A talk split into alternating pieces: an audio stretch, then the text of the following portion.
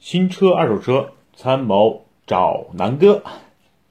南哥的微信公众号“南哥说车”已经开始运营了，大家可以随时关注“南哥说车”这个公众号。同时呢，如果南哥想随时和我交流啊，可以加南哥的微信：幺六九幺八幺六六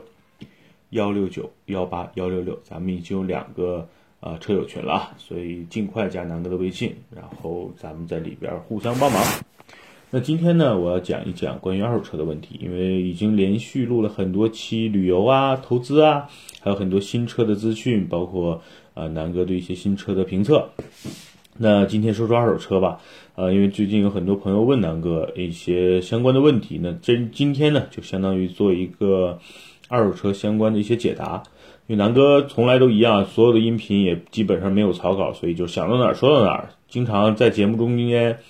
有卡壳啊，有这种口吃啊，是吧？所以大家见谅，咱们算是一个一档真人直播秀，所以呢就是随机的。然后呢，我今天大概脑子里想了一些，这这段时间回回想了一下，呃，很多网友提的问题，啊，比如说关于汉兰达的问题就比较多，那我就先集中回答一块儿，就是关于买二手的七座 SUV 或者是呃二手的这个 MPV 的一些呃问题。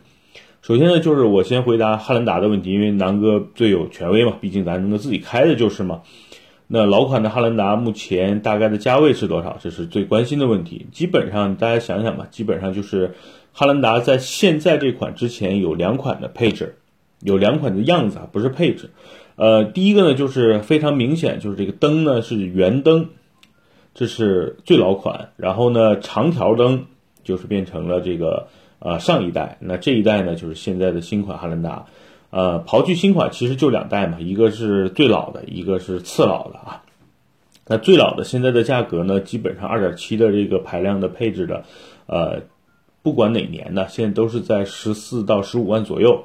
呃，里程数啊什么都不重要了，其实基本上就根据年限来分的。在现在的市场上的行情，只要车况还不错的，都是在十四万、十五万左右。然后呢，三点五的这个呃老款啊，毕竟在国内卖的很少，因为那个时候的售价特别高，就最老款的三点五的排量，呃，现在的售价应该是在十七上下，就十七万上下，比普通的刚才说的二点七的呢要贵个一两万，这是呃目前从价格上的行情。那南哥开的这一代呢，就是上一代的汉兰达，就是前面的灯是这个长的，那。上一代的汉兰达目前在市场上的价格呢，因为都是一二年以后的嘛，那基本上在这个二点七排量的这这也是主要销售的排量，就根据啊车况啊年限，基本上价格呢现在是在十八万上下，就是都是在十八万，就是一二年啊一三年一四年啊一四年很少了，基本上是一二一三年的现在都是在十八万上下。然后三点五的排量呢，就是南哥开这款，目前的市场的行情价呢是在二十一到二十二万五，或者到二十三，就根据车况配置了。比如说南哥的是二零一三年的二点啊三点五四驱精英版，但是加了一些配置，就当最最低配吧。呃，目前市场的行情成交价呢，应该是在二十二万多一点。比如说二十二万三啊，到二十二万五，根据车况来说。然后呢，配置高的，比如说原来的四驱，就三点五四驱豪华呀，或者四驱什么旗舰，就原来的四驱顶配带电动尾门那配那个配置呢，呃，正常的价格是在二十三万多，就是在二十四万以内嘛，大概是这个行情啊。那这是这两代，就是老款和这个上一代的汉兰达的目前的市场的成交价，其实性价比还是不错的，而且汉兰达是非常保值的一款车啊，就是呃最低配的原来的最老款现在基本是在十四万到十五万，然后呢三点五的最老款呢现在应该在十六万到十八万之间吧，然后呢呃二点七的就是一二年改款以后的这个呃目前的主要售价呢是在十八万上下。然后三点五呢是在二十二万上下，基本上就是这四个价格。那呃，在同样的价格里边呢，现在大多数的这个买二手车的，其实目主要目的是买七座嘛。然后对于呃三点五本身，像南哥开这款的，在市场上的这个在售车型或者在售的这个库存就很少。你可以去搜，比如人人车、瓜子儿或者是一些其他的二手车的这个网站。三点五本身就很少，所以咱们就拿二点七的主要作为一个参照物，然后跟大家做一个详解吧。那二点七的汉兰达呢，就是刚才说的有最老款和老款啊两种。那最老款的刚才说的售价呢就是十四五万，然后呢这个啊老款呢就是上一代呢是啊十八万左右。那这两款车呢，目前来说其实都挺值得入手的，因为第一呢就是车很保值，这是第一点啊，就是汉兰达最大的优势就是保值。你买回去之后呢，比如说十四五万的，你开个两年回去呢。你估计最后卖呢，还能卖个十二三万，就是你的这个每年的，呃，折价会非常低。第二呢，就是刚才说的二点七的老款，就是啊上一代，那现在的售价十八万，那你开两年基本上还是能卖到十五万的。所以这是从保值的角度来说，呃，第二呢，就从实用性来说吧，呃，大家关注的几个问题，我给大家分分别来讨论啊。第一呢，就是这个，呃，车的这个动力。那很多人之前有黑汉兰达的，比如说什么爬坡门啊等等，确实啊是有存在这个问题的。就是二点七的汉兰达，在动力上肯定比汉呃啊现在的二点零 T 啊，或者是原来的三点五呢要弱很多。但是以南哥和身边很多开二点七汉达的这个车主来说呢，就是日常城市用是足够的，你超个车呀，跑个高速啊都完全没有问题。而且二点七的这个。这个车在高速的这个油耗的表现还是不错的，它基本上在一百二十二十公里巡航的时候，大概油耗是在八个油左右。南哥现在三点五的这个汉兰达在高速上一百二十公里巡航，表显的这个油耗也差不多是在八个左右，所以基本上，呃，两款车的油耗都差不多。那动力上呢，起步呢，二点七和三点五是没什么区别的。呃，之前我在很很早以前呢，关于汉兰达的这个节目里边说过。呃，二点七的呢是在八十到一百二的这个加速呢，稍微就有点慢，有有点慢啊，只是说它跟其实跟比如说二点五或者是二点四的雅阁开起来动力呢，你不会觉得有差很明显的差别。呃，主要主主要是因为汉汉兰达的车重也比较大，就比较重。第二呢，那个车的风阻也比较大，毕竟那个车大嘛，对，所以跟轿车来比呢，相对来说你开起来会觉得。呃，有一些肉，但是实际上是够用的啊。还有一点就是说，在你开 SUV，尤其是这种像汉兰达这种你坐姿比较高的这个车和轿车开起来，其实你对速度的感觉是啊不一样的。明显感觉就是你就是南哥自己的感受吧。比如开南哥现在的，比如说宝马呃三系啊、一系啊，你会开到八十公里的时候，你会觉得速度感挺强的。毕竟你离地面很近，你的视角呢比较低。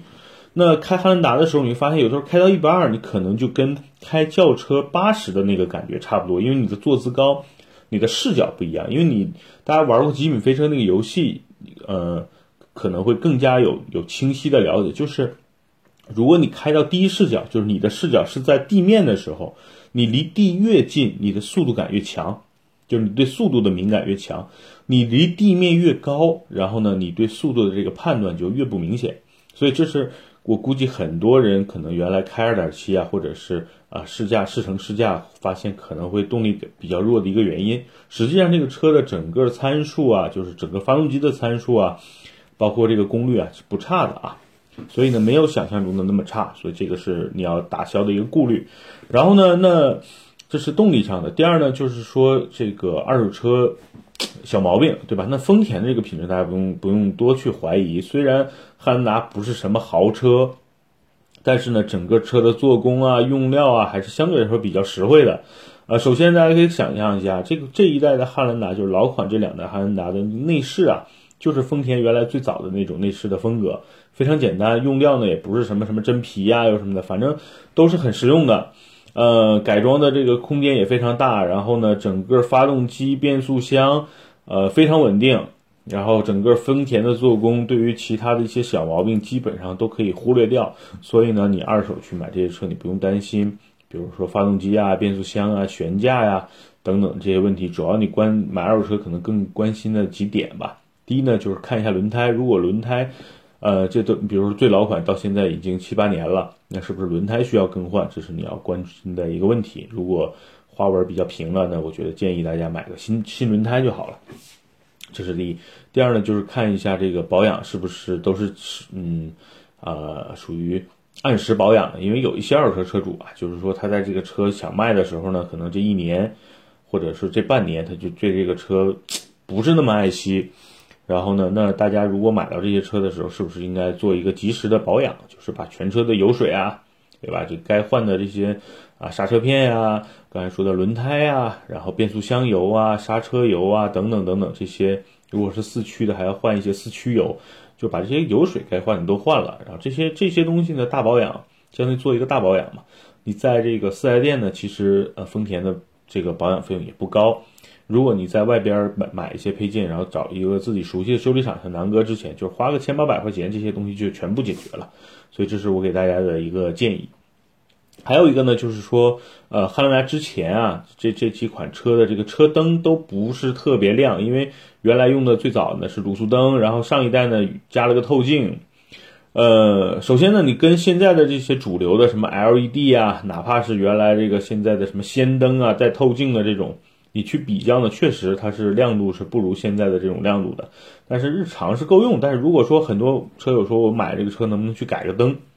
南哥的建议是不要尽尽量不要去去改灯啊，就是说，因为毕竟汉兰达，如果你买的是一个七座的车，它可能一两年需要做一个年检。如果你把车灯改了，每年的年检是一个第一比较麻烦的事儿，第二呢就是说。呃，要么你就直接去改这个行驶本的这个第一张的照片去跟去申请，但是我是觉得比较麻烦啊。呃，南哥有个建议呢，就是你去汽配城啊换一个这个什么欧司朗啊，或者那个叫呃叫叫什么来着，呃，就是很多这种这种比较亮的灯泡，就是氙灯的灯泡，然后换一个透镜，我觉得就行了，不要换那个总成，因为换总成，呃，第一呢，你买一些品质好的贵一点的总成呢。成本比较高，要两三千块钱。呃，你换个灯泡比较靠谱一点的、亮一点的，呃，什么飞利浦啊，或者什么欧司朗啊，还有什么来的，呃，去换个灯泡就行了。然后呢，加一个透镜，就在原来的这个这个灯的基础上就会亮很多。就原来用的是黄灯嘛，然后你换一个白一点的，反正你感觉上亮一点就可以了。这个也是大家之前很多人去问的问题，所以南哥建议就不要换了。因为毕竟二手车嘛，你那个折腾太多，没什么意义。然后呢，剩下的就是看一些这个这个内部的配置，可能更多需要添加的呢，就是你加一个多媒体的系统吧。因为老款汉兰达呢，大多数就是一个小屏，然后下边呢就是原来的 CD 机，现在非常方便，可以换一个好一点的这个。多媒体带集成的，比如说蓝牙呀、导航啊、前后的这个影像啊、雷达呀这些。因为汉兰达车相对来说轿车还是有点高、有点大，所以有一些雷达或者是这个呃呃，现在加一个三百六十度环影也不贵嘛，对吧？所以你加一个这个呢，反正开起来会方便一点。尤其是，当然如果你是个男车主，偶尔你的这个爱人啊、太太啊。哎，情人啊，要要开这个车，所以有一个这这个这个全景啊，或者是雷达，哪怕是影像，我觉得对于开这种相对来说比较大的车有一些帮助。嗯，所以呢，在二手车里边呢，我觉得在价格上和呃这个车的使用的这个寿命上，我觉得不用任何怀疑，对吧？我见过，我见过啊，就是我个人见过一辆跑过最多里程数，应该是跑了差不多九十万公里的一个汉兰达了，就是最老款，南哥见过的啊。那个车按时保养，整个车发动机啊什么的，完全不会觉得它有问题的。然后那个当时我问那个车主，大哥你一般都干嘛？他说我开这个车基本上环全球呃不 环环全国走一圈了。这个大哥喜欢自驾游嘛？那基本上就是呃有时间的时候就出去跑一圈，就是基本上全国他都走了一圈了，九十多万公里啊。他说我就按时保养，这车真的是挺实用的。他开的就是一辆二点七的呀，所以大家完全不用担心。啊，寿命的问题。那七座，呃，七座呢？我之前几个音频都说过啊，就是汉兰达的七座呢，比上不足，比下有余。怎么说呢？就是说，你跟现在的主流的 GL 八呀、奥德赛呀，现在这种就是全尺寸、就标准尺寸的 MPV 去比呢，呃，它后边的这两个座呢，确实有点尴尬。就是说，肯定跟 GL 八比，那简直就没法比。那跟奥德赛或者是这个呃，奥德赛和同平台那个叫什么来着？艾力绅是吧？对，艾力绅和奥德赛去比呢，略小一点儿。但是呢，好在呢，汉兰达老款汉兰达呢，整个后边的这个造型啊，它是一个比较方正的嘛，所以呢，第三排的头部空间是充充足的。然后呢，腿部空间呢，正常两个标准身材的女孩子。呃，或者小孩子坐在后边偶尔用一下也没有问题。然后像南哥这种身材呢，其实坐在后边也是能坐进去的，只是说你可能时间长了呢，腿会有点不舒服。但是你比如说就一个短途啊，几十分钟啊，一个小时之内，我觉得所有人都都没什么大问题。南哥这种二百多斤的，啊，一米八身高，两百多斤的这种体重坐在后边，你让我比如说坚持一个小时也没有什么大问题。所以啊，够用。当然你不能跟 G L 八这种这种车去比啊。呃，这是关于后排空间，但是呢，刚才说比上不足嘛，比下呢那就太充足了。比如说跟呃原来这个途那个现代那个那个烂牌子的这个途胜是吧，有这个后边有有七座的，你跟它比呢就充裕很多。然后呢，三菱欧蓝德呢现在在国内卖的也是七座嘛，那比三菱欧蓝德的空间要充足太多了。还有一个核心的优势就是在于，呃，汉兰达把七座都打开之后的后备箱空间，你放一个二十寸的行李箱，再放一些其他的杂物，也是没有问题的。就是说，它在后边还有一定的这个储物空间。那你像像欧蓝德等等这种小的，就是紧凑级 SUV 放个七座，比如说奇骏、欧蓝德这种，那就比他们在空间上就要有很大的优势了。所以呢，这个汉兰达呢。呃，比上不足，比下有余，但是七座正常来说也是够用的。呃，但是关于南哥要提一个，就是说你要想一想你自己平时使用过程中用七座的频率高还是不高。如果你每天都需要，比如带着全家出门啊，然后那个经常需要跑长途啊等等，那这个呢，我就南哥就建议你买一个，要么就买更大尺寸的这种 SUV，要么你就买一个 MPV 就完了。那汉兰达的这个后排呢，还是不建议。就是说长途驾驶坐坐七个人，除非就是两个孩子坐后边，他也绰绰有余啊。原来呢，就是今年过年的时候，我的两个妹妹，呃，一两个都差不多一米六左右，体重一百斤左右，反正都标准身材的小女孩嘛。她们两个坐后边一点也不觉得挤，睡觉啊、长途啊，就跑了两趟八达岭吧，来回，他们在后边坐着也没觉得不舒服。所以这是南哥的一个个人使用的一个经验吧。但是确实，我平时坐七个人的这个概率非常低啊，所以我现在。呃，就对于刚才的一个介绍，就是你如果经常要坐七个人，我的建议就是买更大尺寸的 SUV，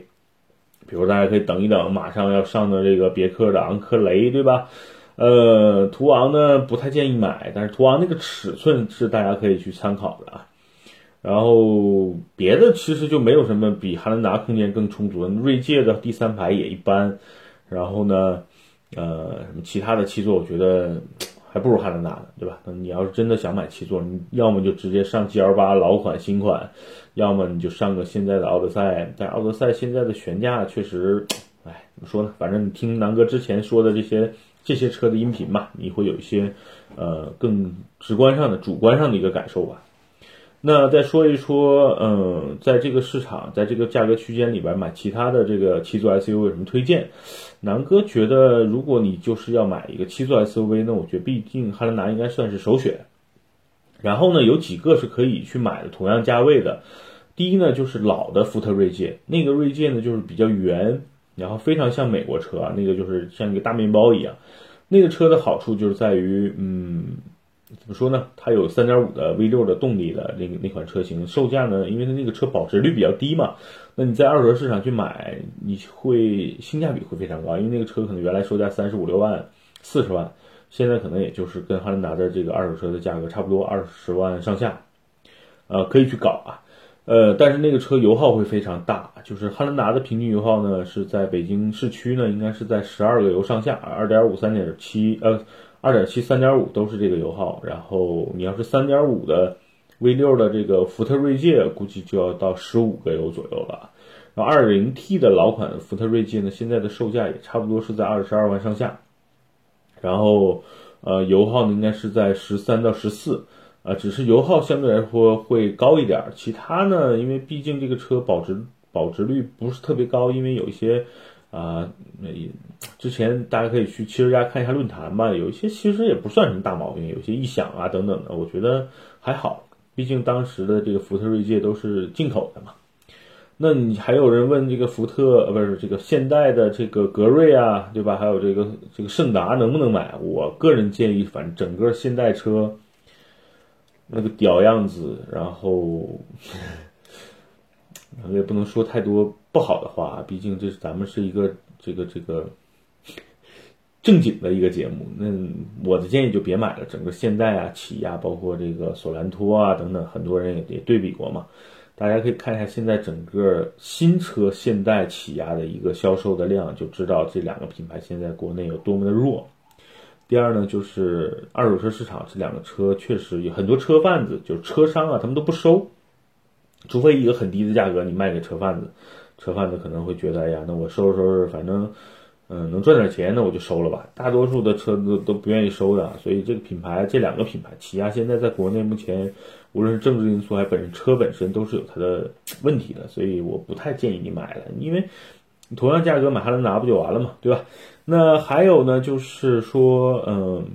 呃，很多网友问，到底是买二手的这个汉达，还是买二手的这个？奥德赛，那首先我要说一下这两个车的区别啊。老款奥德赛，南哥也开过，之前南哥一个大哥有辆奥德赛，借我开了两个月，然后我还回东北那次来回开的奥德赛。我说奥德赛的感受吧，第一呢，奥德赛呢这个车开起来比汉兰达就是二同样是二点四的奥德赛和二点七的汉兰达比呢，它比汉兰达好开，因为它是一个轿车嘛，就上一代的奥德赛比较矮啊，不是像现在这个汉兰达，现在的奥德赛跟 G L 八差不多。原来是比较矮，它有点像轿车的这个版本的 MPV，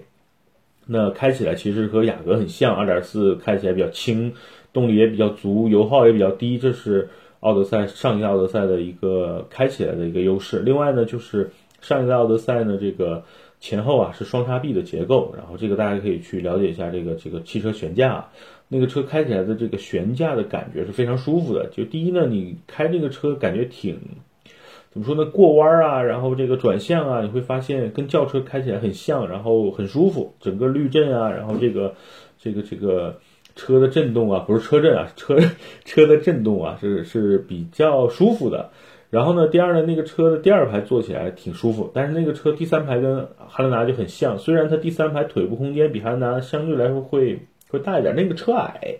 毕竟那个车是介于轿车和 SUV 之间这么一个一个感觉，所以那个车第三排坐起来还是不舒服。所以呢，呃，综合来说，如果说你在汉兰达和老的这个奥德赛之间二选一的话，我还是建议你买这个汉兰达，因为，呃，如果你七座是刚需，然后对空间要求比较大，那汉兰达的优势就是在于它的空间和七座的利用率会更高一点。那奥德赛的这个优势呢，上一代就第一呢，相对来说价格呢，目前来说应该比汉达要便宜。第二呢，就是呃油耗呢比汉达要更低一点，毕竟二点四的排量嘛。然后那个发动机还是蛮不错的，然后整个车车重啊、风阻啊也比汉达低，所以那个车油耗要好一点。另外一个呢，就是那个车呢。呃，就是奥德赛呢，就是它定义其实还是一个类似旅行，就相当于把它看成跟歌诗图一样，就是一个雅阁的旅行车吧。因为上一代的车的这个高度确实达不到 SUV 这种感觉，所以呃，这这两个车之间比，如果你想要价格更低一点，对刚需七座不是刚需的话，我觉得奥奥德赛是挺挺好的一个选择啊。而且奥德赛也是非常保值的。然后呢，你要如果是七座是刚需呢，我还是建议汉兰达。好吧，那这两个车不建议买的，刚才就是说这个格尔图，呃，不是什么格尔图，不建议买的呢，就是这个现代起亚的什么索兰托也好，还是什么格瑞啊、圣达这些就不要买了。另外呢，还有人问这个三菱的这个帕杰罗劲畅值不值得买？我觉得呢，你真的要去越野吧，那个车倒是可以考虑，毕竟你真去撒野，那个车价格是比较便宜的，三十万不到。然后二手呢，可能保值率更低，但那个车真的是不舒服，开起来就是，第一内饰特别土，跟卡车似的；第二呢，就是那车样子也不好看，我个人觉得我也不太喜欢那个样子。然后我又不越野，所以对劲畅的感觉就没什么感觉。然后虽然三点零 V 六，但那个动力也好不到哪儿去，油耗非常高，我不太建议啊。然后，呃，那还有还有谁问问问什么问题来着？我想想啊，哦对，想想。那他问这个，呃，当时在那就是如果 MPV 跟 SUV 之间选 MPV 有什么推荐？二手值得推荐？其实没什么推荐的。那你想想，现在卖的最多就 GL8 奥德赛，奥德赛老款就比较矮，所以你现在如果真的只刚需买七座，你就买 GL8 呗。GL8 呢，问题就是在于小毛病等时间长比较多了。因为我有个朋友就是上一代的 GL8，呃，一二年买的，到现在呢，基本上每年都会出一些小问题，问题都不大，每次去修理厂，反正每次千八百块钱，一年一次吧，平均。比如说什么什么呃什么空气阀啊，又是什么变速箱里边有个什么阀啊，电子电子什么一些，反正一些小元件吧，经常经常会出些故障。问题倒都不大，但是呢，就是偶尔出一些故障。呃，这是 G L 八，反正我个人觉得，如果刚需 M P V 买 G L 八，还是买新点的吧。毕竟 G L 八的这个品质品控确实不如整个日系的这些车。呃，还有什么推荐？那其实呢，同样的价位区间里边就没什么推荐的，因为想想大家想想，原来这个七座的车本身就少。然后跟汉兰达处于竞争关系的也就这些车。那有一个冷门的 MPV 呢，大家可以关注一下，那就是原来的马自达八。呃，马自达八呢，南哥之前挺喜欢的，因为那个车，呃，比比 GL 八更适合家用，然后呢，售价呢又比奥德赛当时便宜一点。南哥有段时间挺关注那个车的。那个车在二手市场呢不多，因为本身卖的也不多。那个车的价格性价比还是不错的，应该现在十五万上下吧。能买一个比较新一点的，一二年以后的马自达八，如果那个车你就当它是一个小 MPV 用，呃，非常够用。然后那个车是标准的七座啊，呃，第三排、第二排坐着都挺舒服的，你就相当于把它想象成一个小 GL 八吧。然后油耗啊、动力啊、操控啊各方面不错，呃，只是品牌比较小众。那个如果说你就是十五万预算就要买 MPV，那我南哥推荐你买马自达八。当当然你得能找着啊，因为那车在市场上确实很少。但是值得买的，嗯，那就关于二手车在汉兰达这个领域的一些介绍吧。南哥今天呢，呃，差不多先先说这么多，也差不多快半个小时了。呃，补充一点嘛，就是说南哥的微信幺六九幺八幺六六，大家可以随时的去关注。然后呢，呃，南哥的微信是郑南南，呃，不是南哥的微信公众号啊，是南哥说车。然后微博呢，郑南南。然后都在开始每天在更新，然后南哥的马上那些在美国拍的各种美食啊啊汽车呀房子啊各种视频啊，这两天已经开始剪了，我估计陆陆续续的，呃下周开始会在南哥说车这个公众号每天给大家推送，好吧？那就大家敬请期待，记得加南哥的微信幺六九幺八幺六六，好吧？今天关于二手车汉兰达 MPV 相关的问题就回答到这儿。